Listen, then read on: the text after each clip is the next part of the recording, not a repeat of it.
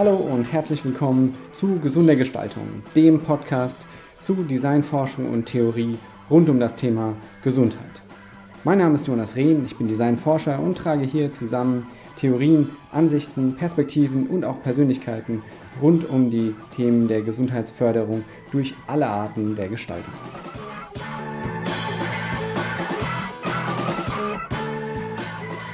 Ja, heute wieder ein spannender Podcast mit äh, Dr. Med Ulrich Sappock. Er ist Facharzt für Allgemeinmedizin und hat auch einige andere ähm, interessante Projekte, äh, mit denen er sich beschäftigt. Und mit ihm rede ich über die Frage, was ist eigentlich Gesundheit und Krankheit? Was hat dabei die Salutogenese ähm, für eine Rolle bei ihm gespielt in seiner eigenen ärztlichen Arbeit und wie kann man aus diesem Ansatz der Salutogenese relevante Inputs ziehen für gestalterische Maßnahmen, aber auch generell für das Gesundheitssystem. Wir werden uns auch ein bisschen mit dem Kontext beschäftigen, der Kontextforschung, dem Placebo-Effekt von Räumen und auch der Beziehungsarbeit zwischen Arzt, Ärztin und Patient. Also vielseitiger Dialog, den wir hier haben werden und ich freue mich auf die nächsten Minuten.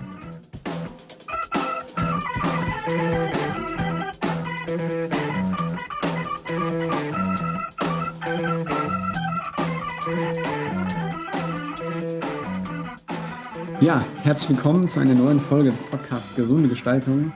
Heute mit einem ganz besonderen Gast, nämlich Dr. Med Hans-Ulrich Sappock. Er nennt sich selbst der Arzt fürs Gesunde oder für Gesunde, ist Medical Coach, Medical Trainer, Facharzt für Allgemeinmedizin und Lehrbeauftragter für Allgemeine Medizin der Medizinischen Fakultät der Heinrich-Heine-Universität. Und Ulrich, ich darf dich duzen, du hast noch eine ganze Reihe an anderer Projekte, ähm, bist sozusagen Experte für Salutogenese, für einen präventiven Ansatz äh, der Gesundheit. Und ähm, ich bin ganz gespannt, was wir heute hier quasi zutage bringen zum Zusammenhang zwischen Gestaltung und Gesundheit und vor allem deine praktischen klinischen Erfahrungen in langjähriger ähm, privatärztlicher Praxis. Und freue mich sehr, dass du hier bist. Herzlich willkommen. Ja, vielen Dank, Jonas. Zwei Sachen direkt. Ich äh, bin 21 Jahre äh, echter Hausarzt, Kassenarzt gewesen. Also äh, die privatärztliche Praxis war es nicht. Aber ähm, danach war es durchaus eine Zeit, wo ich ein Angebot gemacht habe im Bereich von Stresskompetenz, was leider nur privatärztlich abgerechnet werden konnte, also nur mit Privatpersonen durchführbar war, weil die Krankenkassen einfach in Richtung Prävention und solche neuen Angebote weit hinterher sind. Und du hast eben ganz schön bei der Einleitung gesagt, äh, der Arzt fürs Gesunde und dann gesagt, der Arzt für Gesunde. Und da könnte ich direkt mal biografisch einhaken, wenn es dir recht ist. Sehr gerne, ja. Äh, denn ähm, die Geschichte dahinter ist nämlich, dass ich 1993 nach wirklich ziemlichen Umwegen äh, des Medizinstudiums überhaupt und weißt du so, ich bin der jüngste von drei Geschwistern und habe zwei Schwestern und meine Mutter noch so ganz alte Schule, Jahrgang 29. Und ich wurde dann der ersehnte Sohn und wurde damit natürlich direkt, und wenn wir jetzt von Gestaltung und Räumen sprechen, ich wurde quasi direkt in einen goldenen Käfig hineingesetzt, der, der hieß, äh, da ist der Sohn, der die Praxis übernimmt. Und äh, das hat bei mir natürlich ähm, ausgelöst, dass da Widerstand war. Ja? Also rebellische äh, Züge, muss man fast sagen. Und wir können ja noch mal nachher ein bisschen drüber sprechen, wie die sich so geäußert haben, nämlich recht kreativ. Das ist interessant und das finde ich auch eine gute Energiegestaltung äh, aus einer Widerstandshaltung quasi äh, kreativ daraus was zu machen und eben nicht destruktiv. Mhm. So, mir ist es kreativ über die Kunst gelungen. Und als es dann soweit war, dass ich erkannt habe, okay, du gehst jetzt doch in die väterliche Praxis und du musst das auch jetzt machen, 93, weil sonst schließt der Seehofer, der damals Gesundheitsminister war, dir die Möglichkeit, einen Kassensitz zu bekommen. Und dann bin ich zum Vater reingegangen in die Praxis, der endlich da auftauchte, aber der Vater musste sich dann anhören, hallo Vater, ich bin der Arzt für Gesunde und du kannst die Kranken weitermachen, denn es ist für mich viel sinnvoller, dass die Leute erst gar nicht äh, krank werden. So mhm. kam ich da rein in die Praxis als der Arzt für Gesunde. Und äh, wenn ich noch ein bisschen weiter erzählen darf, wie es dann zum Fürs kam, mhm, ja. ja, dann äh, kann ich dir Folgendes berichten. Ich äh, habe also zuerst den Patienten gesagt, hier, ich mache Check-ups, ich mache so Prävention und ähm, mein Vater macht die Kranken weiter. Aber die Patienten aus dem Sprengel, hier aus meinem Dorf, quasi aus dem Stadtteil hier, Düsseldorf-Herd, so ein Randstadtteil mit einer schönen Sicht auf den Rhein und auf Düsseldorf, ähm, die hat natürlich mitbekommen, dass der Uli, so heiße ich ja hier und so, ne, äh, der Uli ist endlich in der Praxis. Dann haben die, kamen die erstmal zu mir, haben sich durchchecken lassen. Und beim nächsten Mal, wo sie irgendwas hatten und erkältet waren, haben sie vorne gesagt, wir wollen aber nicht zum Alten, wir wollen zum Uli. Ja? auch, auch, wenn er sagt, der ist der Arzt für Gesunde. Und dann, dann saßen die bei mir. Ja? Und so bin ich Hausarzt dann doch geworden, mit all seinen Qualitäten und ähm, wunderbaren Räumen, Beziehungsräumen, auf die wir dann noch zu sprechen kommen, sicherlich. So. Und ähm, da bin ich 21 Jahre dann Hausarzt geworden und hab, bin auch Lehrpraxis geworden. Mit dem Fahrrad habe ich mit Studierenden äh, Hausbesuche gemacht und so eine wunderschöne Zeit. Mhm. Aber ich habe einen Teil in mir, der Arzt für Gesunde, der suchte irgendwie so im Hintergrund, äh, wo bleibt denn die Gesundheit? So, wo ist denn das hier? Hier geht es ja nur um Krankheit, Pathogenese, mhm. aktive Medizin, Symptombehandlung. Mhm. Äh, Patienten, die kommen und sagen, kann ich noch eine Diagnose mehr haben? Kannst du mich noch kränker machen, damit ich den und den Gewinn habe? Und da entstand so, so, eine, so eine innere Spannung quasi. Und dann entdeckte ich Aaron Antonowski. Und Aaron Antonowski, ein Medizinsoziologe, der hat das Konzept, das Modell der Salutogenese quasi begründet. Und die Salutogenese auch vom Wortstamm her schaut einfach, wo entsteht Salus, Heil, wo entsteht Gesundheit. Und äh, das hat mich natürlich sehr, sehr in Resonanz gebracht, weil mhm. ich plötzlich gemerkt, aha, da geht es nicht nur um entweder gesund, entweder krank, sondern es ist ein Kontinuum. Wir bewegen uns immer zwischen gesund und krank und wir können uns auch in Krankheit, auch in chronischer Krankheit auf diesem Kontinuum Richtung Gesundheit entwickeln. Ja, das ist sehr schön, dass du das direkt ansprichst. Das wäre auch so der erste Zugang gewesen, den ich heute bei dir mir vorgestellt habe. Wir haben ja in der in der Designforschung und auch in der, in der, im Evidence-Based Design auch diesen Begriff des Salutogenic Designs ne, von, von Alan Delany geprägt, der auch zurückgreift auf dieses alte Konzept, oder ist gar nicht so alt, der Salutogenese. Und du hast schon angefangen damit, jetzt für die Zuhörenden, die, die das noch nicht kennen oder vielleicht auch nur aus dem Gestaltungskontext mal gehört haben, wie kann man denn Salutogenese als Begriff operationalisieren? Was kann man denn darunter verstehen? Und vor allem, was hat dieser Wechsel für dich auch in der sagen wir, in der ärztlichen Praxis bedeutet, als ja. Blick auf die Patienten oder auf die Menschen dann, wenn man so will. Ja, es geht ja dann nicht nur um Patienten in dem Sinne. Ne? Genau, sehr gerne, weil ähm, es hat sehr viel bewegt. Der Aaron Antonowski, der hat nach dem Zweiten Weltkrieg, hat er in Israel ähm, untersucht, wie es ähm, Patientinnen, also Frauen, die den Holocaust überlebt hatten, hat er darauf sich auf die Suche begeben, wie denen das gelungen ist. Warum sind die trotzdem? Was hatten die gehabt? Ich würde sagen, etwas, was später vielleicht nochmal in der Resilienzforschung quasi mhm. Neu untersucht und aufgegriffen wurde. Das ist ein Gebiet, was danach entstanden ist, was auch vielleicht ein bisschen bekannter ist, so vom Wording her Resilienz. Ne?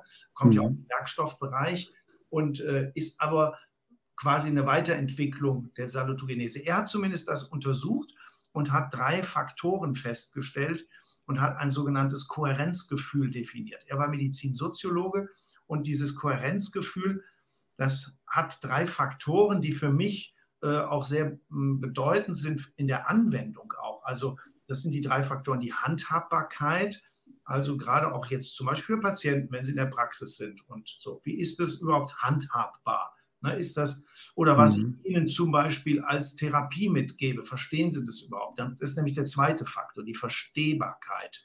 Ne? Also, mhm. wie ist die Handhabbarkeit, wie ist die Verstehbarkeit meines Lebens? Er hat das auf das Leben bezogen. Und das dritte, das ganz wichtig ist, die Sinnhaftigkeit. Ja, das sind die drei Hauptparameter des SOCs, the Sense of Coherence, des Kohärenzgefühls, wie es in Deutsch übersetzt wird.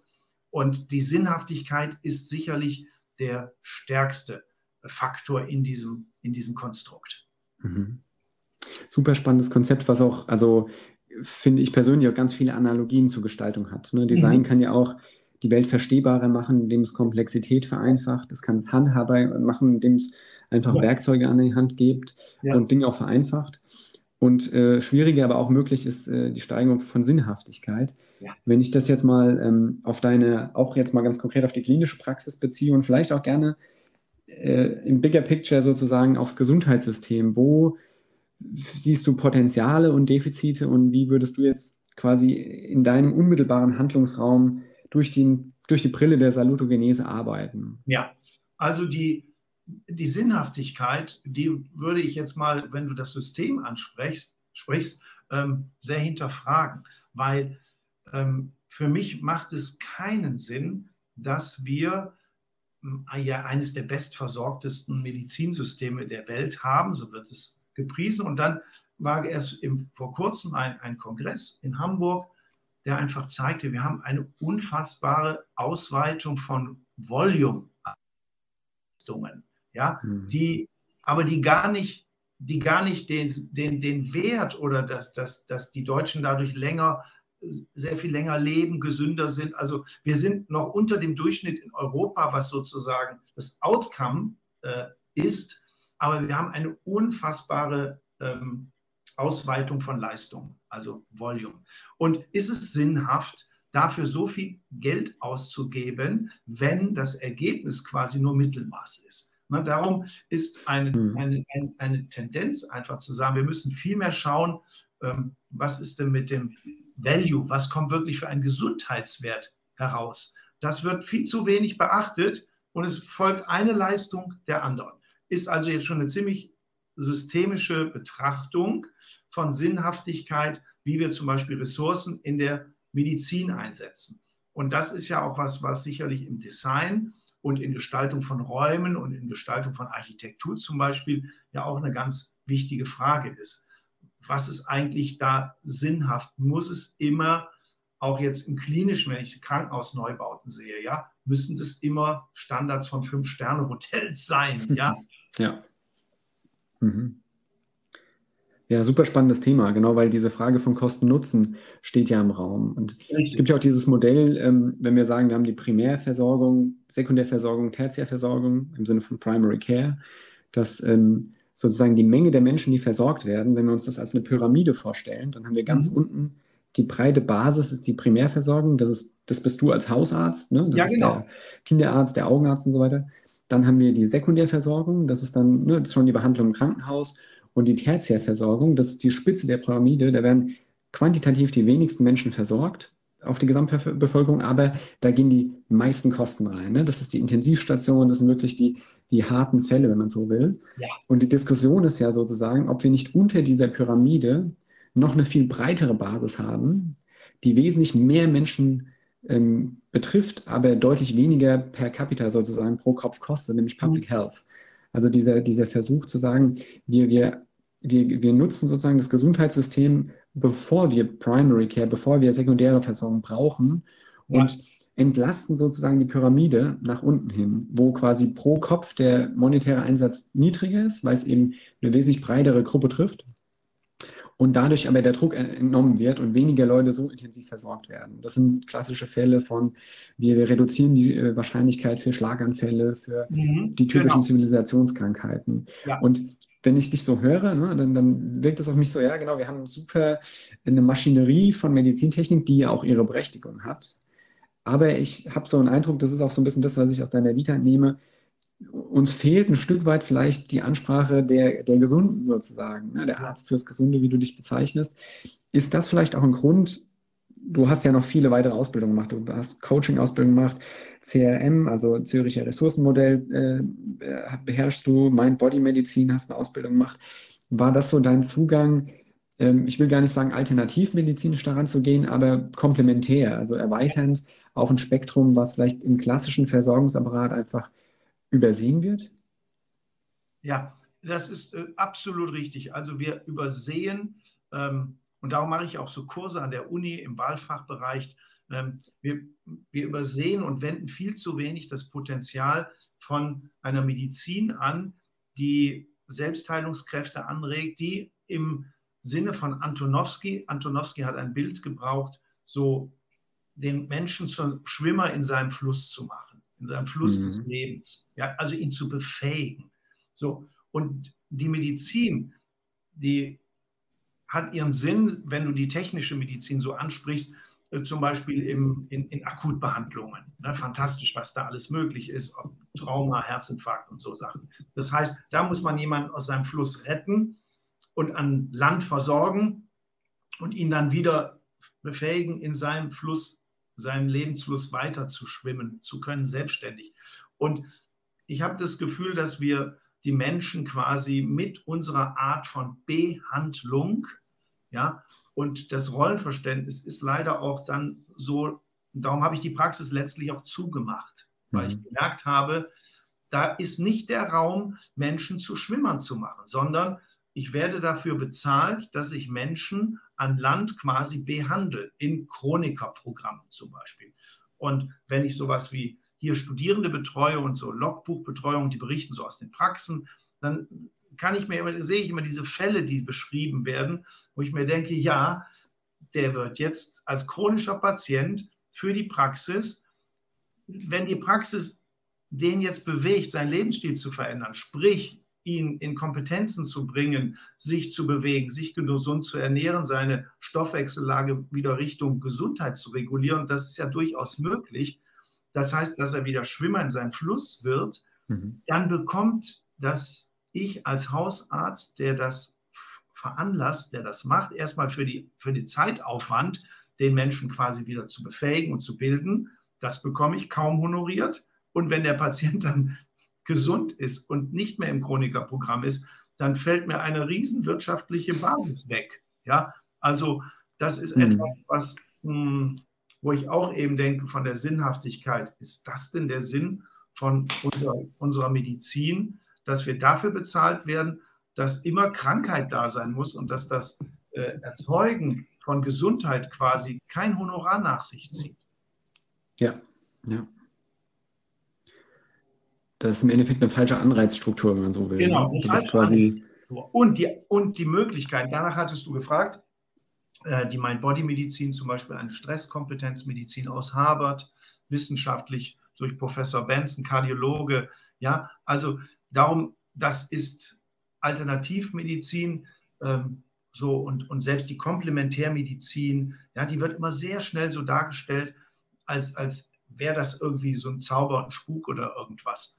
Äh, nee, wir haben eigentlich zum Beispiel über die Mind-Body-Medizin, über die Psychoneuroimmunologie, wir haben so wissenschaftlich fundierte Werkzeuge, die wir nur anwenden müssten, dass wir den Patienten quasi äh, die Möglichkeit geben, Schwimmer in ihrem Fluss zu werden. Und das finde ich echt bedauerlich, dass das in der Medizin dadurch nicht ankommt, dass zu viele Menschen eben gut an Krankheit, an dem verdienen, wie es ist. Ja, mhm. zu motivieren, zu sagen, hey, wollt ihr nicht was anderes machen? Das ist sehr, sehr schwer zu erreichen.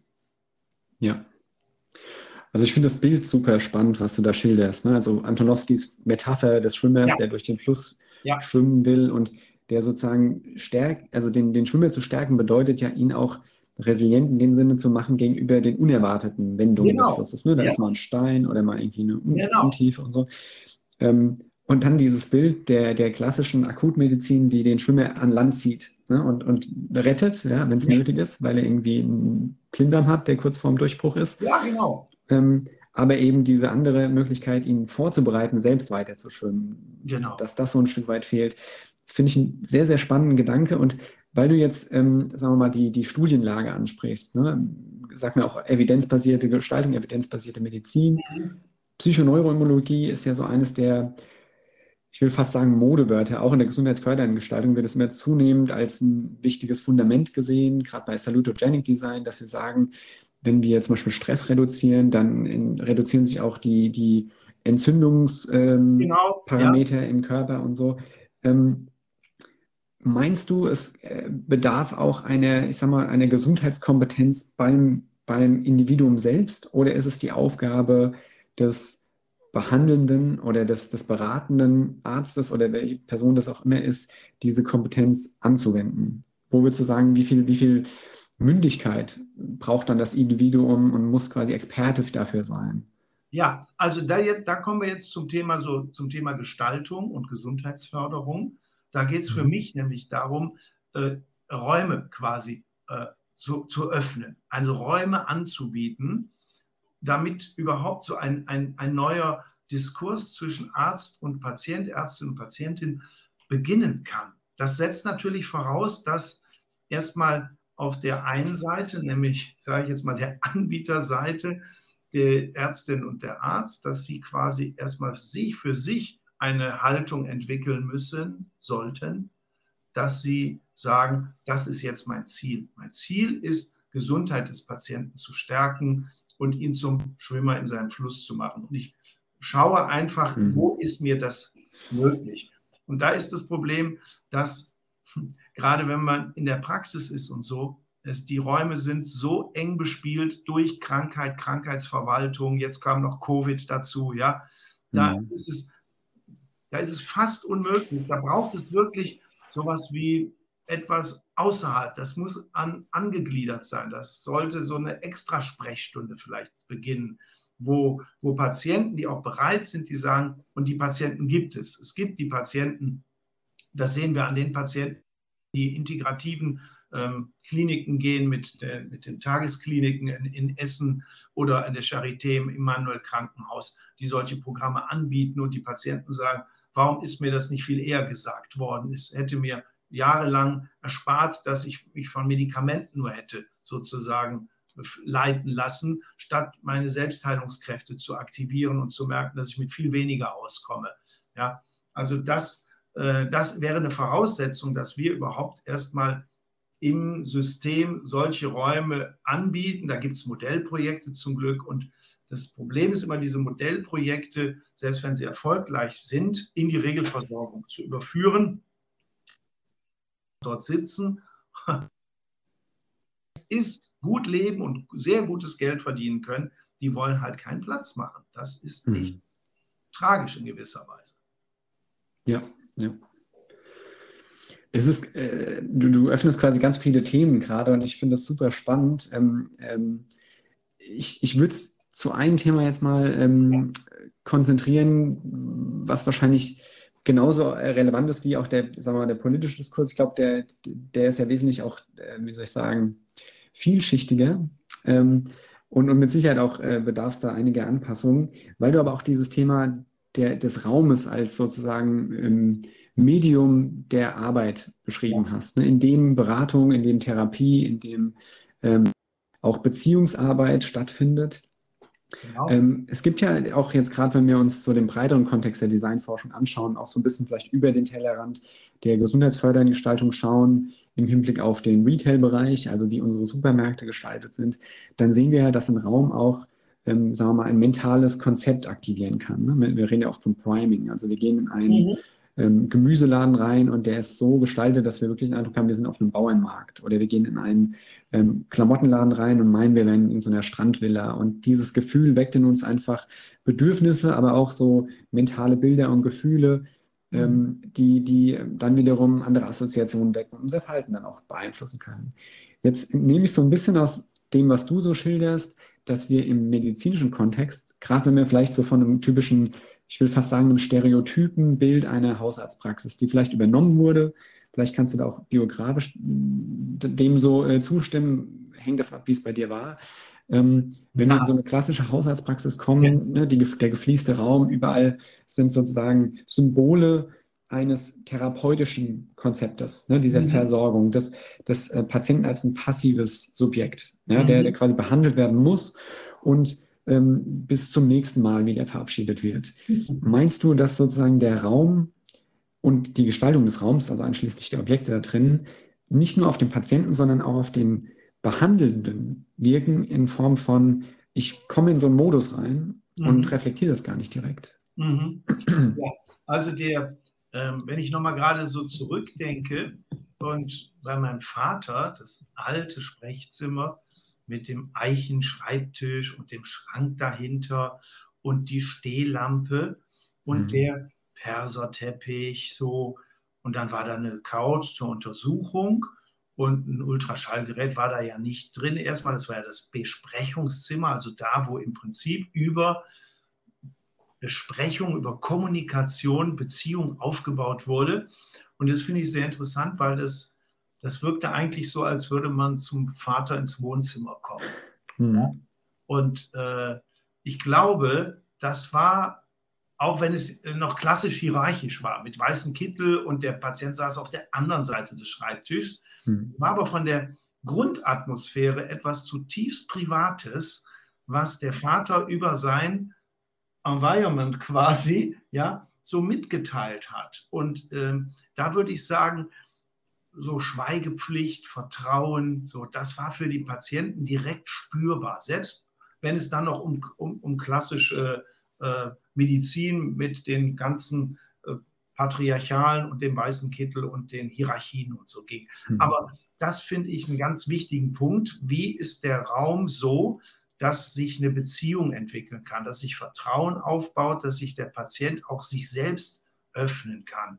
Also das ist eigentlich so ein so eine so eine spannendes äh, Raumszenarium, weil das ist ja zum Beispiel, äh, da, das sind Menschen, die entkleiden sich dann dort vor dir. So, ja. Was mhm. gehört da alles zu, dass du wirklich das mit einem guten Gefühl tust, dich so offen zu zeigen, dass jemand dann äh, an dir quasi auch arbeiten kann, dich berühren darf und so. Ne? Das, ist, das sind eigentlich so sehr, sehr, sehr heilige Momente, die, hm, glaube ich, was sehr Spezielles gerade in der hausärztlichen Praxis sind, weil das ist ja eine Betreuung, die von, ich, ich habe ja auch Kinder, die ich jetzt immer noch sehe, die jetzt schon Väter und so und sind. Ne? Und was hm. ist das für ein, für, für ein Beziehungsraum? Und der ist eben ganz wichtig, äh, den zu gestalten. Und da ist die Frage, wie, wie, wie transportiert das denn jetzt ein junger Arzt in, mit seinem heutigen irgendwie so? Ne? Äh,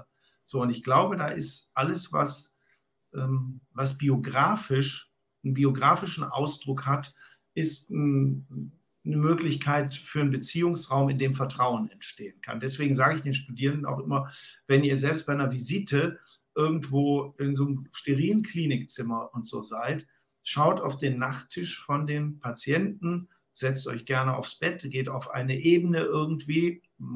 Das hat ja auch schon was, äh, ja, was familiäres fast so. Mhm. Da im Bett liegt und dann kommt jemand und setzt sich dazu. Das erinnert einen ja sofort zutiefst an eine Beziehungsebene, die sich familiär anfühlt. Und wenn es, wenn es dann gelingt, einfach zum Beispiel auf ein Bild Bezug zu nehmen und zu sagen, ah, was steht denn da auf deinem, auf ihrem oder deinem Nachtschränkchen so, wer ist das denn dort und so, dann ist, wird aus diesem anonymen Zimmer mit all seiner Funktionalität direkt ein Beziehungsraum über diese Art von, über etwas sprechen, was Beziehung aufbaut, weil es sehr persönlich ist. Und das ist was sehr, sehr Heilsames. Und das find, kann ganz am Rand stattfinden und gibt sofort eine völlig andere Tiefe und ist sowas von anders vom Gefühl, als dort zu stehen mit einer Akte, auf die man schaut. Ja, so. ja also super spannende Punkte. Ähm, du sprichst ja ganz viele Themen an, die sozusagen, ich würde fast sagen, im aktuellen Design-Diskurs zunehmend an Bedeutung gewinnen. Also wenn wir uns zum Beispiel Center for Health Design in ähm, diese NGO aus Amerika anschauen, die geben Ratschläge, wie wir eigentlich ein Patientenzimmer auch studiengestützt gestalten sollen. Und da wird ganz klar empfohlen, so ein Patientenzimmer braucht eine Zonierung, wo wir einen Bereich haben, wo das Private des Patienten Platz hat. Also das mhm. ist sozusagen sein Territorium. Mhm. Da darf er seine Bilder aufstellen. Da gibt es vielleicht auch eine Ablage für Gäste, die sich dort sozusagen verweilen dürfen. Das ist klar, das ist nicht der Bereich, wo das Pflegepersonal aktiv ja. ist. Und sozusagen das, was du jetzt schilderst, erfordert ja letzten Endes auch vom räumlichen Setting, dass da was ist, was ich individualisieren kann. Also ja. es gibt ja auch Ansätze, auch in teilweise deutschen Kliniken, dass ein Patient, wenn er neu in einem Zimmer ankommt, wenn er in die Klinik eingewiesen wird, die Möglichkeit hat, sowas wie eine Farbe auszusuchen oder ein mhm. Bild. Gibt es ja auch schöne digitale Methoden. Das erfordert ja aber diese Raumqualität auch, dass die das hergibt, ne? dass ich als behandelnder Arzt oder wer auch immer Bezug nehmen kann. Ja, klar, das ist eine Kompetenz, die äh, in, in, die Ausbildung gehört. Ne? Also das mhm. ist was, was äh, Darum sag, betone ich das immer so, weil die, die Ausbildung ist natürlich immer noch sehr pathogenetisch, immer noch sehr, ja, so wie früher, ja, also Medikamente, Symptome, Differentialdiagnosen.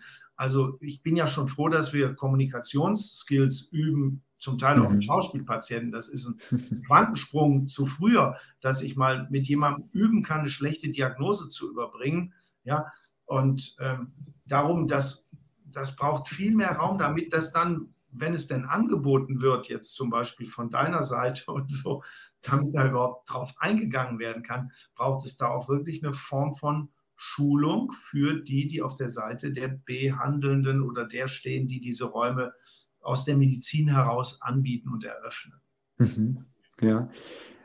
Also wenn du, als du deine, die Praxis von deinem Vater, also die alte Praxis von deinem Vater beschrieben hast, mit dem Raum, mit dem schweren Teppich, dem Eichenholztisch und so, ad hoc habe ich so ein bisschen an Sigmund Freud gedacht, ja. mit dem psychoanalytischen äh, ja, ja. Äh, Sprechzimmer, aber gleichzeitig ist es auch so, ne, diese Qualitäten von schwerem Holz und Teppich, das hat ja unter anderem auch eine akustische Eigenschaft. Ne? Also der Schall wird, wird reduziert, das schafft eine intimere Gesprächsatmosphäre.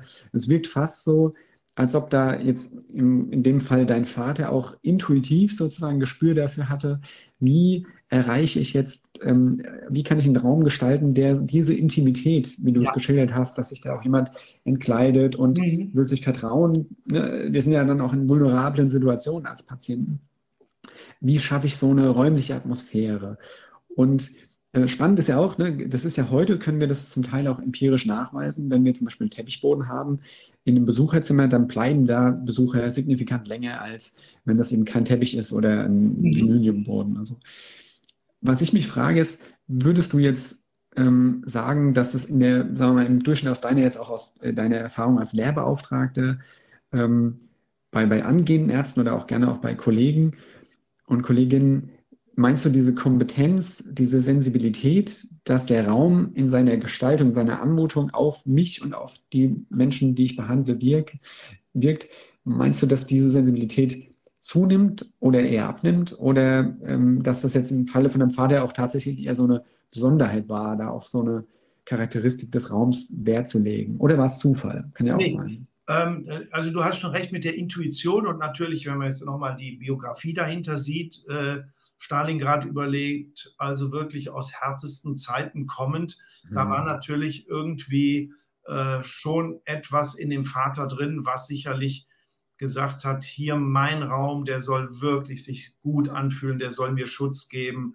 Und damit bin ich auch für den Patienten eine, ja, einen Raum schaffe, in, in dem er sich quasi öffnen kann. Und ich würde, wenn ich das jetzt nochmal auf mich beziehe, ja, was, ich habe ja meine völlig anders eingerichtet. Ne? Ich habe eine Licht mhm. äh, in Redford, das war das, dieses Ziegenhavelur. Ne? Mhm. Ich hatte einen sehr äh, puristischen Schreibtisch von Axel Kuhfuß, einem Designer aus den 80er, 90er, oder der ist jetzt auch immer noch Professor, ist in Weimar, äh, meine ich zumindest, der Axel.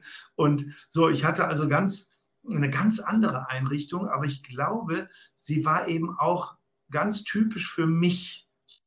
Und ich denke, das ist das, was, äh, was die Kollegen und Kolleginnen bei aller Beratung, die sonst vielleicht heute schon mehr auch äh, gegeben ist und angenommen wird. Das hauptwichtige Merkmal ist sicherlich, dass ich mich in dem Raum, in dem ich fast meinen ganzen Arbeitstag verbringe, wohlfühle. So. Und das ist, glaube ich, was, wo du eben sagtest, wo sind diese, dass die Design, das Design quasi anbieten, kann, ähm, dass sich so eine Individualisierung, wo ich mich wohl und sicher fühle, dass das möglich ist. Und ähm, ich war, ich bin ja selten in Praxen jetzt, seit ich draußen bin und überhaupt so. Ne? Mhm. Man trifft ja seine Kolleginnen und Kollegen äh, außerhalb der Praxis, vielleicht mal beim Ärztestammtisch. Aber die wenigen Praxen, die ich so gesehen habe, da habe ich gemerkt, dass da, das ist so, dass sie Bilder hinstellen, also irgendwas haben, dass sie, das für sie einen ganz klaren Bezug zu ihrer Familie zum Beispiel herstellt und oder dass da das Sport, Sportwappen hängt vom Lieblingsverein oder so. Also das, so, das, ich glaube, das kann man gut wahrnehmen, dass die Individualisierung des Raumes mit meiner Biografie, die Synchronisierung, dass das ganz wichtig ist, dass ich mich da wohlfühle, weil nur dann kann sich auch die Patientin und Patient wohlfühlen, wenn er zu mir kommt ja. Mhm. Ja, das kann ich total nachvollziehen.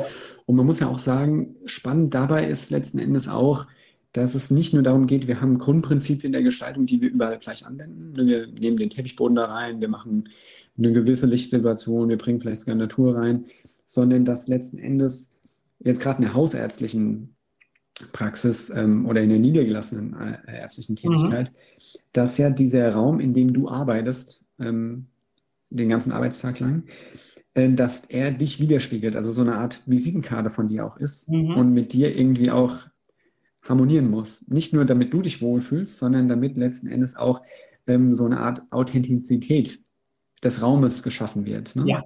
Dass er nicht austauschbar ist, dass nicht im gleichen Raum könnte ein anderer Arzt, eine andere Ärztin arbeiten, sondern er spiegelt sozusagen auch ein bisschen deine Haltung wieder.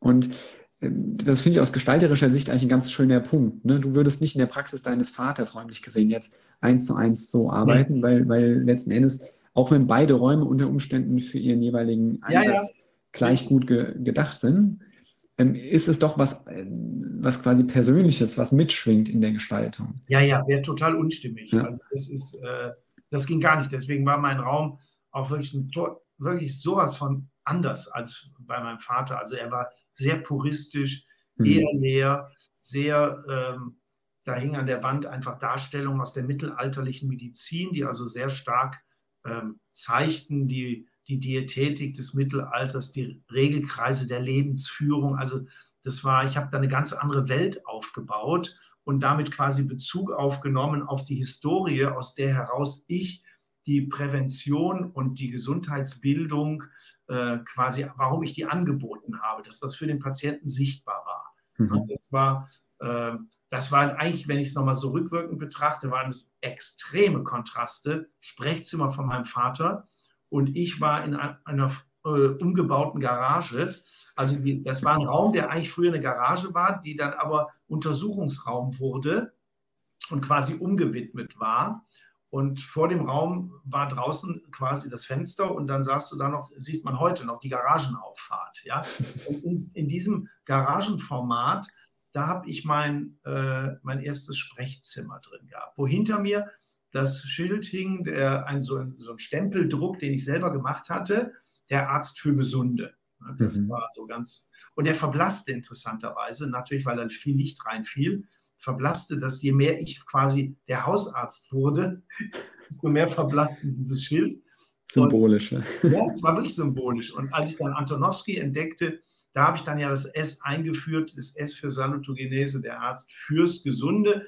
Und damit konnte ich quasi auch meinen kranken Patienten wieder anders begegnen, nämlich mit dieser salutogenen Haltung und auch ihnen wenigstens anbieten zu sagen, wofür könnte deine chronische Krankheit eine Herausforderung sein?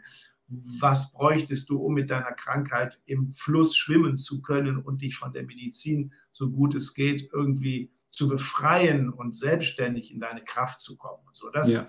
so, das war dadurch möglich geworden. Ja, Ganz, ganz interessanter äh, Wandel fast schon. Ne? Also ja, ja. Ähm, quasi so, eine, das ist eigentlich auch eine Welle. Ne? Du bist quasi Arzt für, für Gesunde gewesen. Dann ja. gab es so eine Art Entwicklung in die traditionelle Schiene und wieder die Rückbesinnung fast auf das salutogene äh, Modell. Was mich dann nochmal interessieren würde, jetzt wieder ne, durch, die, durch die Sicht des Gestalters, ähm, gab es denn auch Momente, wo du, ähm, ist ja eh abenteuerlich, wenn man sich das vorstellt, aus einer Garage dann sowas zu bauen, ist ja auch eine Herausforderung. Ähm, wo du jetzt gestalterisch aktiv warst oder vielleicht auch gemeinsam mit anderen äh, das umsetzen hast lassen, wo du gemerkt hast, ähm, jetzt gerade auch durch dein, deine Kenntnis jetzt Züricher Ressourcenmodell, ja. Mind-Body-Medizin, also auch dieser Fokus auf Stress und Resilienz und Ressourcen, ja. ähm, da funktioniert was im Raum nicht. Da merke ich, dass das, also wenn ich jetzt an diese mittelalterlichen Medizinzeichnungen denke, ähm, mhm. oder, oder ich kenne das auch aus anderen Kontexten, im Medizinkontext, dass dann einfach Dinge auch ähm, so Stimuli sind für negative Assoziationen, ne, für das Kranksein. Und, und mhm. ähm, gab es da was, wo du gesagt hast, okay, das habe ich mal probiert, aber ich merke, das aktiviert in den, in den, Menschen was oder da, da, da passiert was, was ich nicht will und deswegen ändere ich das. Gab es da sowas aus gestalterischer Sicht oder vielleicht vom konzeptionellen Aufbau? Hm. Ich glaube, ich habe immer in der, die, in der Sicht was gehabt, was äh, für den Patienten salutogen wirken sollte und was auch gut geklappt hat. Ich habe zum Beispiel ein, ein, ein Monitor im Wartezimmer gehabt, auf dem ich so zum Beispiel Pflanzen- und Blumenbilder gezeigt habe. Also die Natur war wichtig mhm. und äh, dass irgendwie so eine, so eine Fokussierung und eine Ruhe in der Praxis. Es war auch ein Aquarium drin zum Beispiel. Und ich habe versucht, so mh, hm, Inhalte, also schon zu an die Wand zu bringen, die interessant waren, sich so durchzulesen, wenn man dafür offen war. Das heißt, wenn der Patient schon in den Raum geführt wurde und ich ja noch nicht da war, weil ich noch äh, in meinem eigenen Privaträumchen irgendwie noch Dokumentation machte, dann sollte dieser Patient quasi, das war mein Ziel, die Möglichkeit haben, sich schon wie in einer Ausstellung die Bilder und die Sachen anzuschauen, die ihm mit meiner Medizin quasi äh, schon in Verbindung, mit meinem Medizingebäude quasi in Verbindung mhm. Gebracht haben. Und das war dann halt so eine Frage, wenn ich reinkam, ob da ein Patient war, der darauf Bezug genommen hat, weil ein Teil in ihm, äh, und das waren eben nur sehr wenige, das muss ich einfach sagen, die, das, das ganze Setting von Hausarztpraxis an der Tür mit der Anmeldung wurde immer noch von den meisten die Verantwortung abgegeben. Es war quasi wie so eine, ja, ist auch eine Art von Ritual, ne? so mhm. wie Praxis funktioniert. Es wäre wahrscheinlich was total anderes, wenn ich sagen würde, ich mache keine Hausarztpraxisbehandlung in meinen Räumen, sondern nur außerhalb an der frischen Luft bei einem Spaziergang oder so. Ne? Mhm. So, das wird schon völlig irgendwie den Rahmen sprengen und es wäre was direkt was, was ganz anderes. Und umgekehrt habe ich eben erlebt, dass nur wenige Patienten sich aus diesen festen Erwartungskontext, Rollengeschichten und, und behandelt werden. Ne? Also auch dieser Komfort äh, an Land behandelt zu werden, der hat ja auch was. Das ist eben auch was, was äh, bequem in gewisser Weise ist. Ja? Und ich war froh über jeden, der irgendwie äh, Schwimmerkompetenzen haben wollte und sagte, ah, ich habe das gerade gelesen und so äh, mit diesen Fragen, was tut mir gut, was ist eigentlich der Sinn vielleicht von meiner Krankheit. Da, damit würde ich mich gerne beschäftigen. Wenn diese Menschen da waren, habe ich mich natürlich immer riesig gefreut und mit denen versucht, auf die Reise zu gehen. Was brauchst du, um Schwimmer werden zu können? Aber das war ex so extrem selten, dass mhm. ich dann gesagt habe, ich habe jetzt 21 Jahre quasi hier mit an Land versorgt. Ich, äh, und auch damit ja und so. Ich schließe jetzt, ihr seid draußen, ist es, wir haben eine Überversorgung und gerade in der Stadt. Und deswegen konnte ich die, die da sind, gut abgeben und sagen, ich mache jetzt zu und suche für mich ähm, was Neues, in dem es wirklich um Gesundheit, Gesundheitskompetenz, Stresskompetenz geht, um Resilienz und äh, Sinnerlebung, um Ziele, ja, alles Worte, äh, Bilanzziele, äh, Sinn von Erkrankung, von Symptomen. Es, das, ist, das ist ganz weit weg von dem, was eigentlich die ganze Zeit in den Praxen passiert. Mhm. Ja. Das ist eigentlich ein Stück weit erschreckend, wenn man sich so überlegt, ne, was ja. eigentlich ähm, Ursprung, Ursprung auch der Medizin ist. Spannend finde ich aber auch gleichzeitig, wenn ich mir so an, anhöre, was du jetzt so im, im, im räumlichen Kontext geschaffen hast, du verweist ja auf ganz viele Elemente, die wir mittlerweile auch aus so Themen wie Biophilic Design kennen. Ne? Also, dass mhm. wir ein Aquarium haben, der Bezug zu Naturelementen und dann noch in diesem Besprechungszimmer dieses Angebot von Informationen, was ja zum einen auch so ein bisschen eine positive Ablenkung ist. Ne? Ich mhm. warte da jetzt, weiß nicht, was auf mich zukommt und bin aber beschäftigt mhm. und wirft ja sozusagen auch so ein bisschen die, ich will fast sagen, die Angelschnur aus, da auch ein äh, mögliches Gesprächsthema anzufangen, ne? genau. als, als Türöffner, also in der Beziehungsarbeit. Das heißt, Gestaltung in dem Sinne auch als ein ganz, ganz klares Werkzeug, jetzt im Sinne von Antonowski, mit dem Gefühl von, äh, das Gefühl von Handhabbarkeit zu steigern. Ne? Also komme ich mhm. mit der Situation klar, vielleicht sogar noch das Gefühl von Verstehbarkeit, diese, gerade die Informationsposter, wo ich mir denke, okay, wenn die jetzt themenspezifisch dann irgendwie auch zu dem passen, was mich da gerade umtreibt, ja. dann fühle ich mich nicht nur, äh, sagen wir mal, gut aufgenommen, sondern eventuell auch besser vorbereitet, jetzt zu ja. so einem kleinen, kleinen, kleinen Grad. Ich finde auch den Gedanken sehr spannend, was du gesagt hast mit diesem, was würde passieren, wenn wir jetzt diese hausärztliche Praxis, wenn wir jetzt nochmal in dem klassischen Versorgungsgedanken ja. bleiben, nach draußen verlegen. Ne? Also dieses totale Setting, ne? wir haben die Sprechstunde im Wald oder so. Ja, genau. Es gibt ja, es gibt ja diese, diesen Gedanken auch jetzt ähm, bei der klassischen Patientenversorgung des Patient Experience Design, also dass wir das Erlebnis gestalten, Patient zu sein. Also welche Abläufe habe ich da? Ich komme da rein, mhm. komme an den Empfangstresen, gebe da mein Kärtchen rüber und diese ganzen Schritte, die wirklich, wie du auch schilderst, ne, als so eine Art Ritual ja, durchgeführt ja. werden und damit ja auch so ein Automatismus bei allen Beteiligten auslöst. Genau. Ne? Also der Arzt, der letzten Endes den Patienten erst sieht, wenn er schon ganz viele Schritte gegangen ist, ja, Ja, und dann auch wahrscheinlich nur eine kleine Zeitspanne übrig hat in den allermeisten Fällen, so stelle ich mir es vor, zumindest Ja. beim, beim klassischen, bei der hausärztlichen Versorgung. Und in dieser Dramaturgie, die ja dann doch relativ streng ist und eigentlich, wenn ich jetzt mal ähm, für, für die Versorgung hier in unserem Kontext äh, mir das vorstelle, auch überall weitgehend gleich ist. Ne? Die Räume sind vielleicht verschieden, Ja, ja. die Personen sind anders, Ja. aber der Ablauf, der ist ja in den allermeisten Fällen gleich. Wenn ich das jetzt mal so nur als kleinen Transfer, ich weiß noch, ich war vor einigen Jahren mal in Singapur und durfte da mal so miterleben, wie so ein klassisch traditionell chinesischer Arzt arbeitet, ne? wie da so die Abläufe sind, wie auch die räumliche Struktur ist und welche, welche Bilder mir da entgegenkommen. Natürlich kann ich jetzt mit meinem, ich sage jetzt mal so kulturellen Background, habe ich gar nicht so diese Vorbildung, alle diese Stimuli auch entsprechend zu verarbeiten. Es bleibt immer so, eine, so ein Stück weit auch was Exotisches Ja. ne, und hat damit auch einen anderen Zugang. Aber ähm, auffallend ist dann doch, dass die räumliche Konfiguration, die Abläufe dort, die, die Patient Experience, wenn man so will, äh, ganz stark davon abweicht, einschließlich auch der Besuch bei äh, der Apotheke, wenn man so will, Ja. die dann einfach, wo dann der Apotheker wirklich die Medizin für mich mischt, also dann in verschiedene Bottiche greift und mit einer Waagschale dann die unterschiedlichen Zutaten für diesen Trunk äh, häufig dann zusammenstellt. Wenn ich das jetzt nochmal zurückspiele auf jetzt den Kontext, über den wir jetzt reden und deine Praxis zumindest damals, Ja. wie würdest du denn jetzt, um mal so ein bisschen äh, pathetisch zu wirken, äh, die ideale Arztpraxis der Zukunft für dich sehen? Also, ne, wir waren jetzt schon mal so ein bisschen out of the box im Sinne von, wir sind dann einfach mal im Freien, aber auch im Hinblick auf diese Patient Experience, vielleicht auch unabhängig von diesem Kostendruck, den wir ja gerade in der hausärztlichen Praxis dann doch häufig hören, gerade in der kassenärztlichen Versorgung. Wie stellst du dir denn den optimalen Ablauf vor, die optimalen Phasen? Welche räumliche Struktur gehört dazu?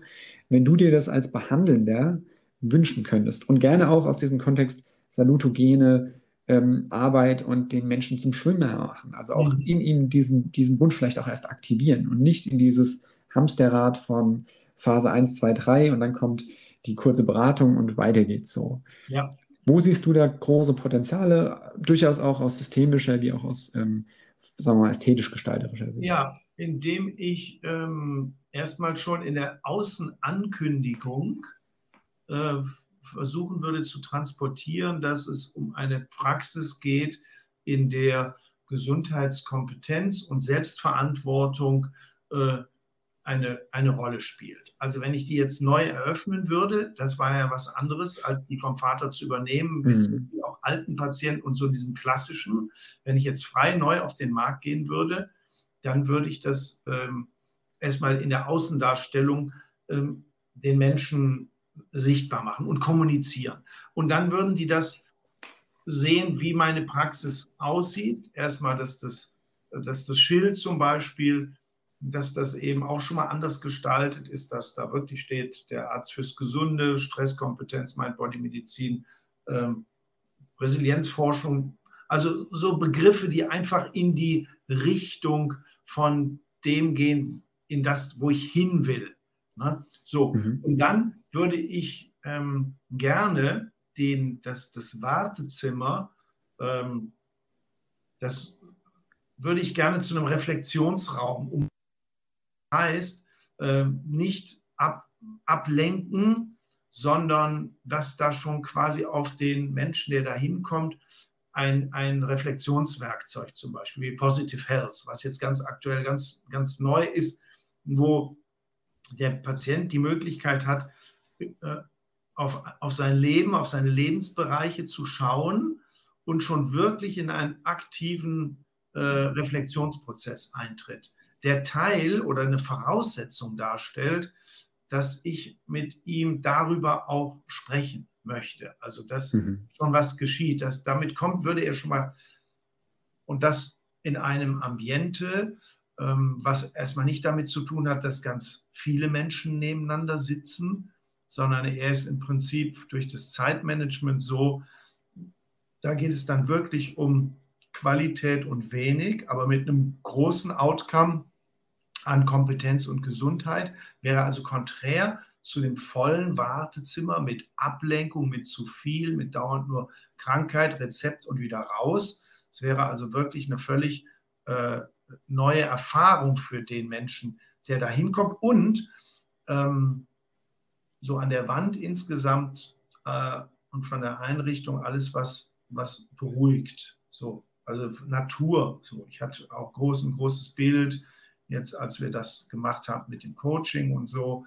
So ein Bild, wo vier vom Rhein mit so einem Weg und die Wiese, also so irgendwas, was in die Weite führt. Ja, und damit würde ich ja quasi schon den klassischen Rahmen verlassen, dass der Patient als wartender, geduldiger, passiv aufgerufen wird, zu mir kommt und dann erst sagt, um was es so geht, sondern ich würde ihn direkt in eine aktive Rolle hineinbringen und das Ganze, die ganze Begegnung würde sich sehr viel mehr auf der Ebene des Coachings abspielen. Das wirklich den Patienten äh, seine Lösung finden lassen, äh, ihm Raum geben zu schauen, was, was ist in der Krankheit für eine Chance, wie kann er seinen Fluss gestalten und ähm, so dass die Praxis auch keine Bücher mehr hätte mit irgendwelchen Atlanten und, und, und so. Es wäre wirklich, darum haben wir das auch gemacht, habe ich mit meiner Geschäftspartnerin. Wir haben dann gesagt, wir machen hier Medical Coaching. Ja, wir mhm. haben also ähm, das Coaching mit der Expertise von medizinischer Erfahrung, so von aber eben nicht mehr Behandlung, sondern äh, begleiten, befähigen, coachen. Und das würde, ja, das haben wir auch in der, das hat sich natürlich auch in der Raumgestaltung dargestellt. Da waren dann wirklich vor allen Dingen zwei bequeme Sessel. Es war ein großer Raum, auch da, den ich extra geschaffen hatte, in dem man eben so Werkzeuge auslegen kann. Also das wäre, das wäre für mich die neue Art von Gesundheitsprävention, Gesundheitsbildung, so Medizin.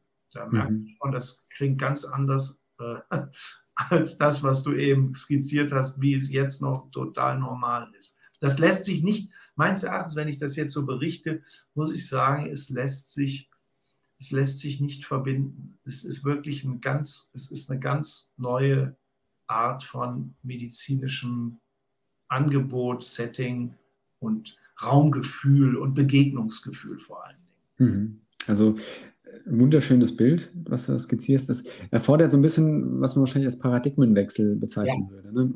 Ein disruptives Umdenken sozusagen. Ja. Mir fallen da so ein paar Fragen, äh, kommen mir da in den Sinn. Du ja. hast ja schon angesprochen, die Unternehmerdocs war, glaube ich, dein Unternehmen, was du bis 2019 geführt hast mit einer Geschäftspartnerin.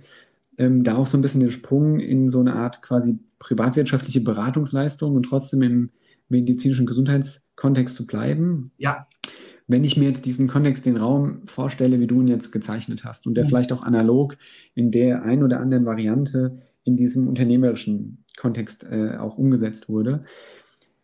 Äh, jetzt mal so ein bisschen so eine vermeintlich ketzerische Frage.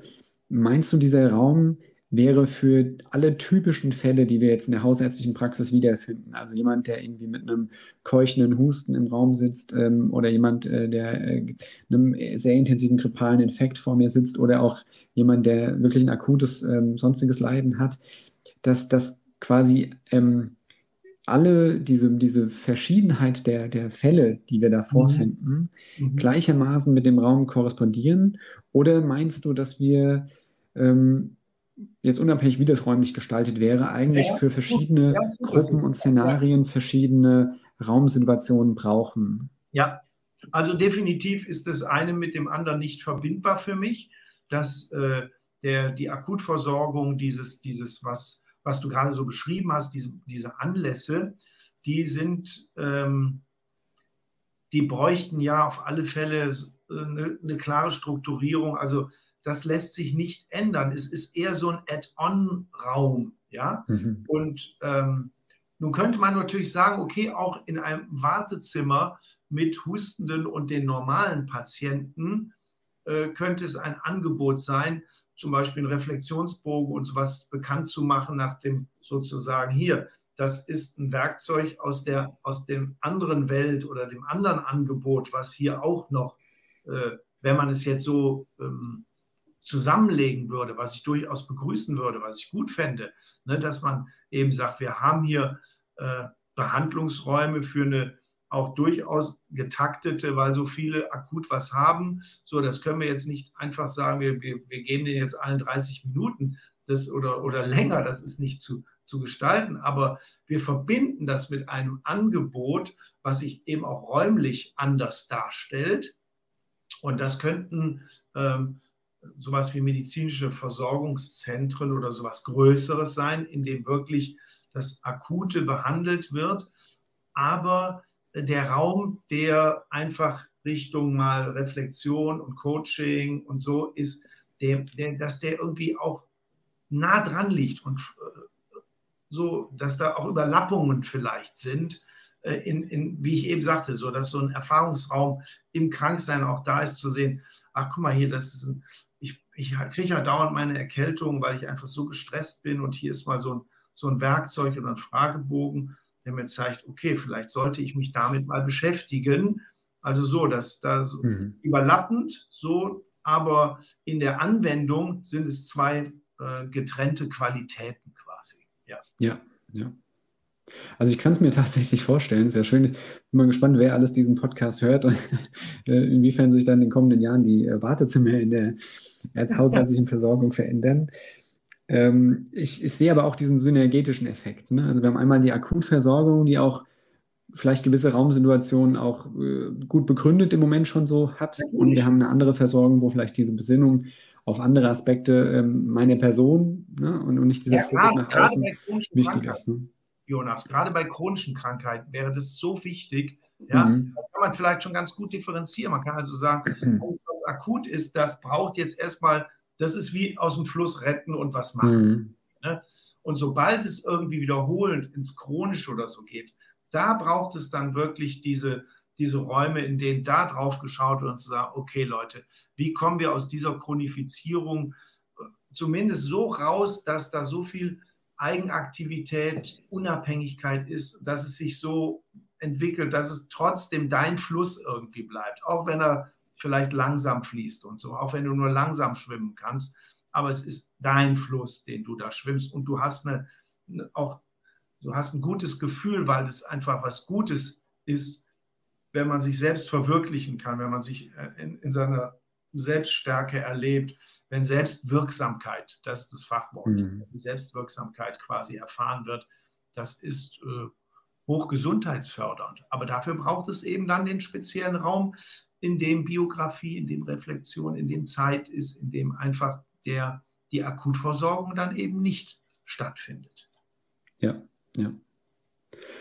Also da sprichst du auch eigentlich einen ganz, ganz relevanten Punkt an, den wir in, im Gestaltungskontext eigentlich auch wiederfinden. Ja. Ne? Nämlich, dass dieses, dieses, also die, das Relative am Gesundheitsbegriff, Ne? Also was Antonowski ja auch mit diesem Kontinuum eigentlich beschreibt. Wir sind ja. alle irgendwie ein Stück weit krank und ein Stück weit gesund und niemand von uns quasi in, ist in allen Parametern und zu jeder Tageszeit und äh, Phase seines Lebens vollständig gesund und wahrscheinlich sind wir auch nie nee, genau. hundertprozentig krank, sondern genau. irgendwie auf diesem Kontinuum und ein Stück weit definieren wir es vielleicht auch selbst, mhm. in dem, wie wir mit unseren Herausforderungen umgehen. Ähm, aus einem leicht anderen Kontext kennen wir das auch in Bezug auf das Thema Behinderung. Mhm. Ähm, Graham Pulling hat ein tolles Buch geschrieben, Design Meets Disability. Mhm. Also er hat nicht geschrieben Design for Disability, weil er mhm. da drin im Grunde schildert, ein Mensch ist im Grunde nie, ähm, nie, nie behindert durch eben, dass ihm da was fehlt, sondern es ist im Endeffekt der Kontext, der ihn behindert. Ne? Ja. Wenn ich jetzt äh, gewisse Dinge nicht mehr machen kann, dann ist das weil der Kontext mir das nicht ermöglicht mit den Fähigkeiten, die ich im Moment besitze.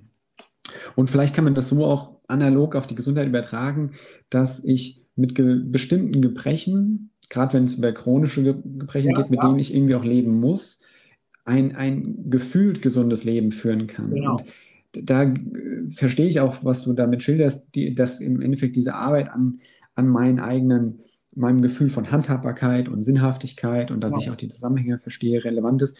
Und mit Sicherheit, wieder durch die Brille der Gestaltung, ist es auch der Raum, sind es auch die Objekte, die mich dabei unterstützen? Jetzt am Beispiel ähm, Diabetes ist ja so ein typisches Beispiel, eine häufig chronische Erkrankung, wo ja. wir eigentlich in den letzten Jahren oder Jahrzehnten merken, dass die Medizintechnik uns hier ganz starke Tools an die Hand gibt, um ein einigermaßen normales, in Anführungszeichen, Leben zu führen. Und ja. da gibt es ja auch viele andere Ansätze, wo wir mit, mit ganz massiven körperlichen Einschränkungen, die in anderen äh, Zeiten äh, wirklich ähm, lebensbedrohlich, wenn nicht sogar direkt tödlich waren, heute äh, mitlaufen in, in, in einem du durchschnittlichen Alltag. Ähm, das finde ich ein ganz spannender Punkt, der hier, der hier zutage tritt. Und ich möchte an der Stelle auch nochmal den Sprung schaffen zu diesem Thema aus der Salutogenese, die sich eher in Richtung Gesundheitsförderung bezieht. Also einmal diese, ich habe ich hab jetzt ein Gebrechen, ich habe einen, einen, Grund, der mich eine lange Zeit beschäftigt, Allergie, Rheuma, was wir alles kennen im ja. äh, chronischen Bereich. Und dann haben wir aber auch diesen Aspekt, ich will dem zuvorkommen. Ich will mein Leben so gestalten, dass ich quasi resilient bin, ja, dass ja. ich die Ressourcen maximal ausbaue.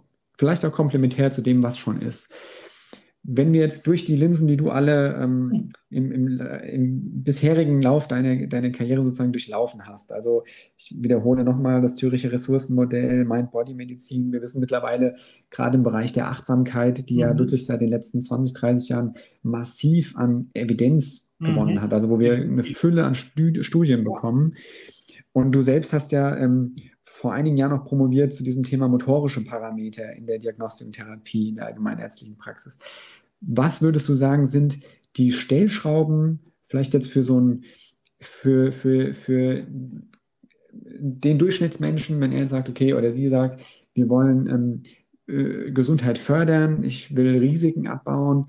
Was sind so die Kernthemen, die man da als erstes adressieren kann und vielleicht auch inwiefern stehen die auch zu der Gestaltung meiner Umwelt im weitesten Sinne. Was ja. würdest du da, nur so eine, eine Daumenregel, ja. sofern das geht, aus deiner Perspektive? Kann ich dir sehr klar sagen, äh, äh, Stellschrauben sind definitiv, ähm, dass sich das, was sich verändern möchte, dass sich das attraktiv anfühlt. Das muss einfach dem Belohnungssystem eher entsprechen. Wir sind immer noch aus der aus der Pathogenmedizin, aus dem Risikofaktorenmodell, auch in der Prävention, insofern noch veraltet, dass wir äh, immer von Vermeidungszielen, du sollst nicht das und das machen und so. Ne? Du sollst das nicht machen, was dir aber eigentlich Entspannung bringt, Rauchen zum Beispiel, was dir, wo ein gutes Gefühl mit verbunden ist, das sollst du nicht machen. Das sind Vermeidungsziele, die sind hoch unattraktiv und machen Stress.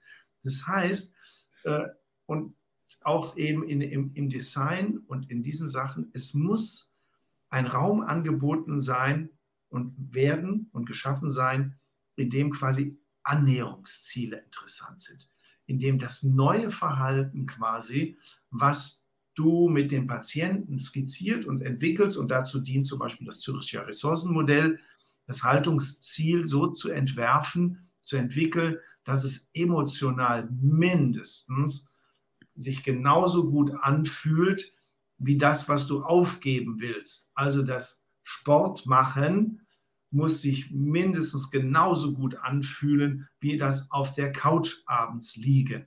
Ja, und das mhm. ist eine ganz, ganz spannende Geschichte. Wie gelingt es mir, quasi diese, diese Gefühle, dieses Dopamin, diese Belohnung zu inszenieren, auch zum Beispiel durch räumliche Gestaltung. Und das ist dann nicht nur drinnen, sondern auch Außengestaltungen, Bewegungsräume zu gestalten und so, die so anziehend sind, dass ich wenigstens irgendwann einmal beginne, mich zum Beispiel an sowas entlang zu hangeln oder auf so eine Slackline draufzustellen und dann so ein Gefühl zu bekommen, was so gut ist, dass ich Lust habe, das zu wiederholen. Das ist im Prinzip auf alle Fälle die größte Stellschraube, weg von diesen Negationen. Und wir äh, kann ich dir direkt noch anbieten, eben das Modell Placebo-Nocebo. Ja, mhm. und da gehört einfach, wir müssen viel stärker das Placebo-System ausweiten, also was ich werde gefallen, was gut tut, versus Nocebo, was mit Vermeidungszielen, das wird dir schaden und so. Und, und die Forschung ähm, die ist da ja sehr toll unterwegs. Jetzt kommen wir wieder zur Gestaltung und nennt sich mittlerweile eben Kontextforschung, weil Placebo-Forschung ist eben nicht mehr nur äh, eine Pille, in der nichts drin ist und das Ritual drumherum äh, bestimmt sehr viel, sodass die Kontexte immer mehr untersucht werden, auch in der äh, Architektur und im Design. Zum Beispiel eine tolle Studie mit den Gallenblasen operierten Patienten, die einen, die einem Zimmer liegen, was standardisiert ist und nach draußen auf eine Wand schauen, auf eine Betonwand und die anderen im standardisierten Zimmer mit den gleichen Operationen äh, sind ein paar Meter weiter und schauen an der Wand vorbei, quasi schon in den grünen Innenhof, in die Natur.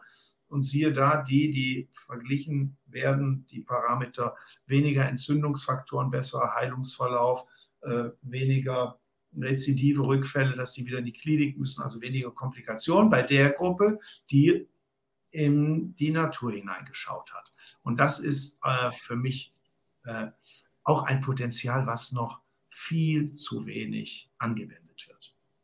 Ja, also da sprichst du auch wieder eine, eine ganze Welt an, also ja. Kontextforschung.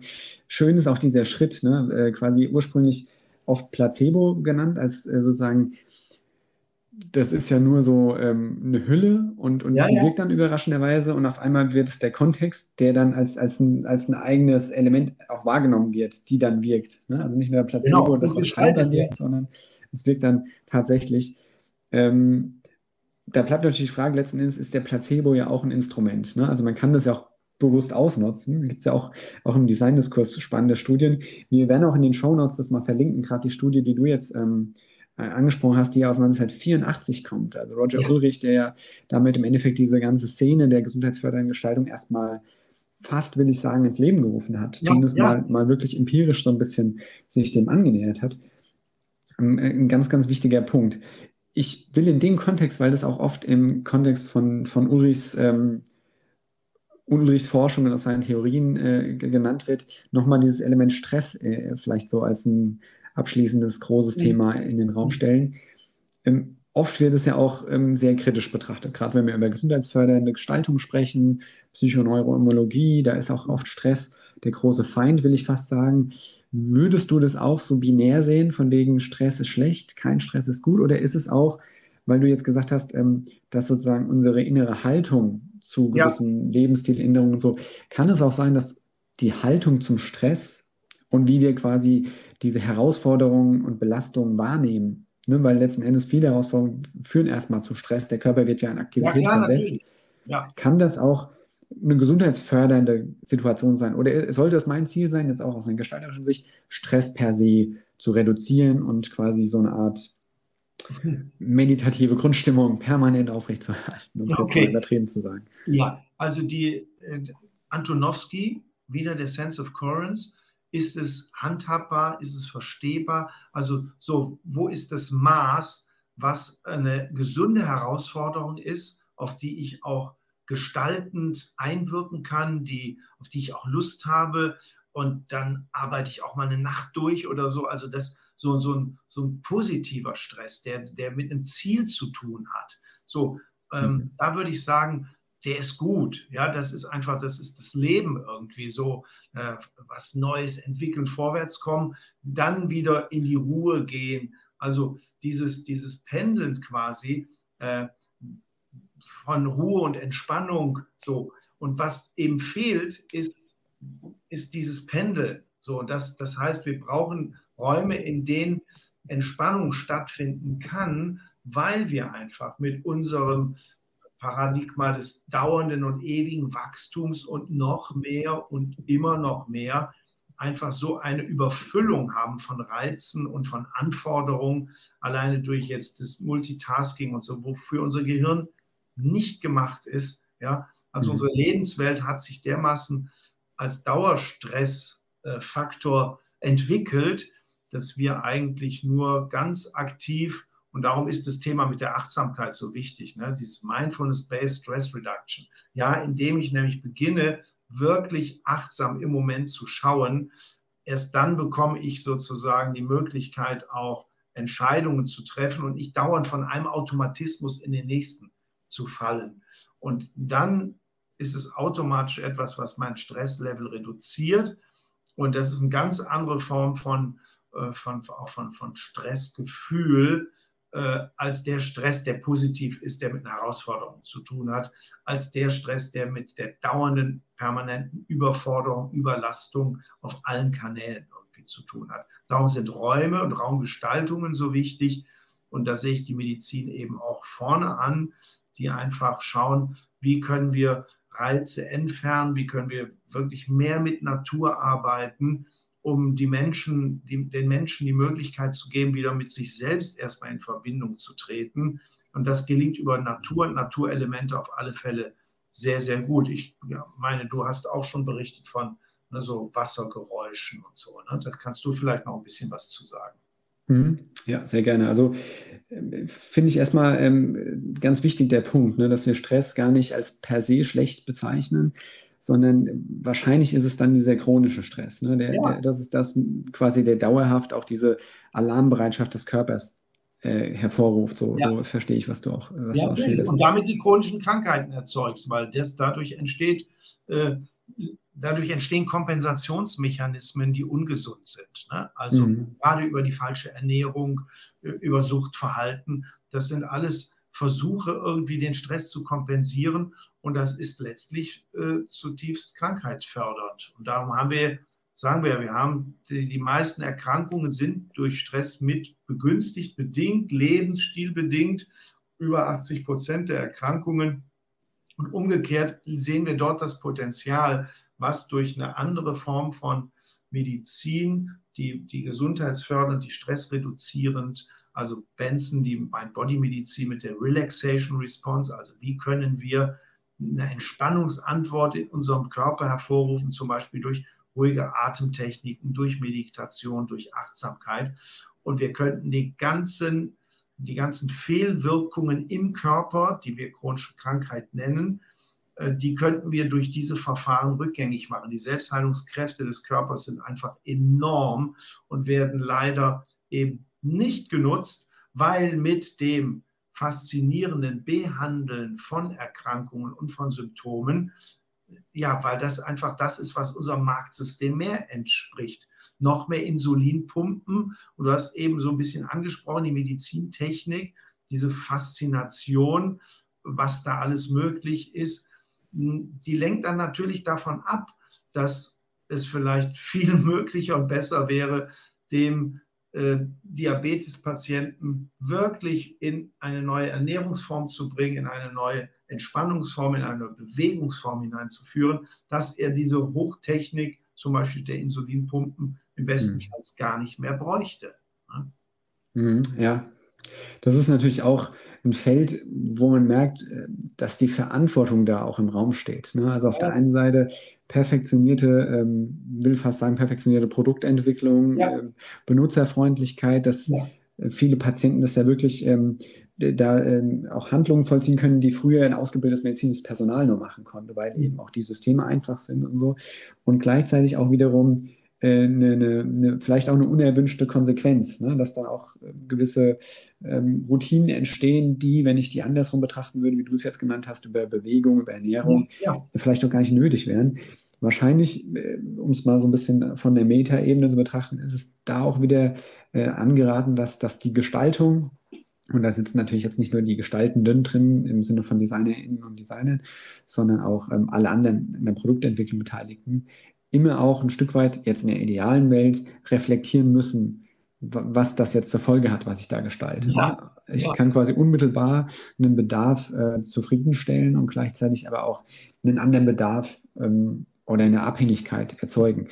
Ohne das jetzt per se zu verteufeln. Ne? Es gibt mit Sicherheit Fälle, wo auch die Medizintechnik erstmal grundsätzlich ähm, Leben erhält und gute Leben. Ja, also. Von, äh, Natürlich ist ein angenehme, ja. aktuellen genau. Infarktgeschehen es möglich macht oder eine Herzklappe, die durch die Arterie quasi neu ersetzt werden kann, weil sie einfach verschlissen ist. Also mhm. da, da, bin ich ja bei dir. Das sind große Fortschritte. Aber es ist äh, gerade diese Faszinierung, was so technisch alles möglich ist, das bindet so viel äh, Energie und führt eben in die, in die Abhängigkeit von solchen Produkten hin und, und verschließt damit die Räume, äh, in denen die Menschen im Prinzip in selbstverantwortlichem Gestalten unterwegs sein können. Ja, ja. Also es zeigt im Grunde an der Stelle sehr schön die Komplexität des Themas auch auf, ne? dass ich gestalterische Maßnahmen ergreifen kann und gleichzeitig immer wiederum das Gesamtsystem verstehen muss und beachten muss, was passiert mit dieser Intervention im System und ja. wie reagiere ich darauf wieder, quasi iterativ. Und da zeigt sich mein Lieblingsthema immer wieder, die, die äh, Designforschung im Sinne von Erkenntnisse gewinnen zu dem, was ich mache, was es bewirkt und was ich dann wiederum machen soll. Und Jonas vielleicht so noch und immer sich fragen, dient es der Gesundheit ne? und, der, ja. der, und macht es den Menschen eher zum Schwimmer im Fluss. Also Health in All Policies ist ja ein großes WHO-Konzept, was, äh, was bedeutet, dass in allen Bereichen der Politik, äh, im Umwelt-, im Wirtschaftsbereich, im, in allen Bereichen eigentlich immer dort Menschen sitzen müssten, die darauf schauen, ist das, was hier gerade passiert, ist das für die Gesundheit der Menschen zuträglich oder nicht? Ja, das wäre mhm. eigentlich der, das müsste sozusagen der höchste Messindikator sein. Und wenn wir den an, wenn wir den wirklich durchsetzen würden, in allen Bereichen, inklusive eben auch im Design, dann wären wir auf einem guten Weg. Dann würde zum Beispiel bei der Ernährung äh, ganz klar sein, dass wir weg müssen von der, von der Tiermast, von der Tierernährung und so. Ne? Dann mhm. müsste wirklich eigentlich dort so eine, eine Gesundheits, ja, da müsste jemand sein, der über die Gesundheit so wacht, dass er sagt, das wird jetzt nicht mehr gemacht. Und wir werden auch nicht die Zuckerrüben weiterhin so subventionieren, wenn wir wissen, dass wir damit die Menschen im Prinzip äh, zu Diabetikern irgendwie machen. Ne? So, mhm. das ist äh, eine ganz wichtige Aufgabe und ich hoffe, dass wir das irgendwann erkennen, dass wir an der Gesundheit äh, nicht vorbeikommen, sondern dass das eigentlich auch was total Schönes ist. Also jeder, der einfach für sich mal entdeckt hat, zu merken, so, wow,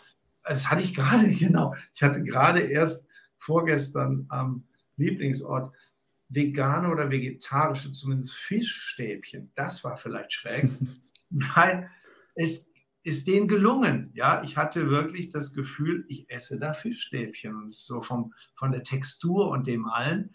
Da ich dachte, krass, ja, und äh, da war nichts da kommt nichts von Fisch irgendwie auch nur annähernd drin.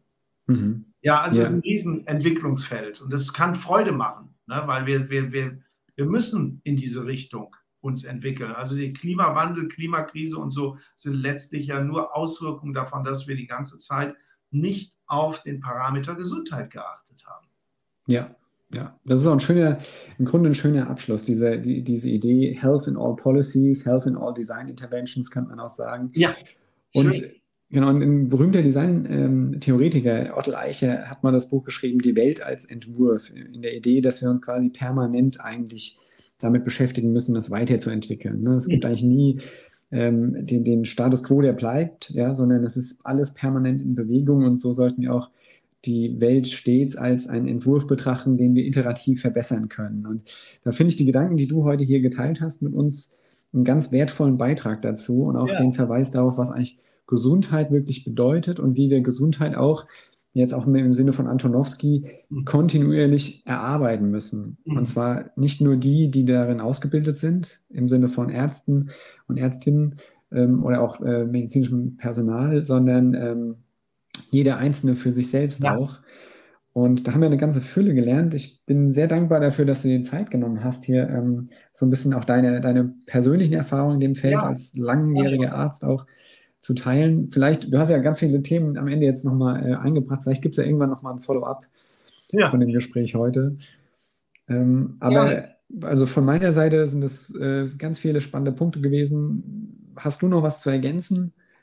Abschließend? Nee, ich, ich finde, die Sache ist, ist rund und es ist wir, mir ist wichtig einfach, dass diese Herausforderungen, vor denen wir stehen, die können wirklich Freude machen. Und das ist etwas, was äh, so, so, so ein ganz wichtiger Impuls ist, dieses Belohnung, das Kreative, so, das, das, dass wir darauf schauen, einfach, was, was wir in unserem Gestaltungsbereich, in welchem wir auch immer unterwegs sind, was, äh, was das für ein Potenzial hat, was es für Entdeckungen gibt, was es für Möglichkeiten gibt und sich wirklich zu sagen, ich gehe in diese Richtung und, äh, und konzentriere mich einfach darauf. Und entscheide ganz bewusst, dass ich mich durch die vielen Negationen, die vielen negativen Fakten und so und so, dass ich die äh, dass ich entscheide, ich gehe dahin, wo es, wo Potenzial ist, wo es sich gesund anfühlt, wo es sich lebendig anfühlt, wo es sich nach Natur anfühlt und äh, versuche auch in Reduktion zu gehen, das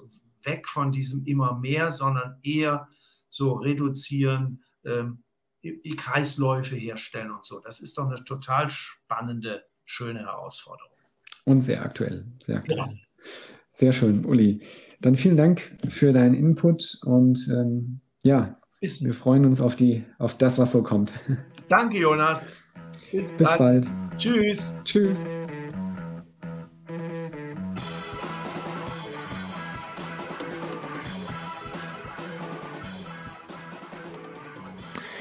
Ja, das war wieder der Podcast Gesunde Gestaltung.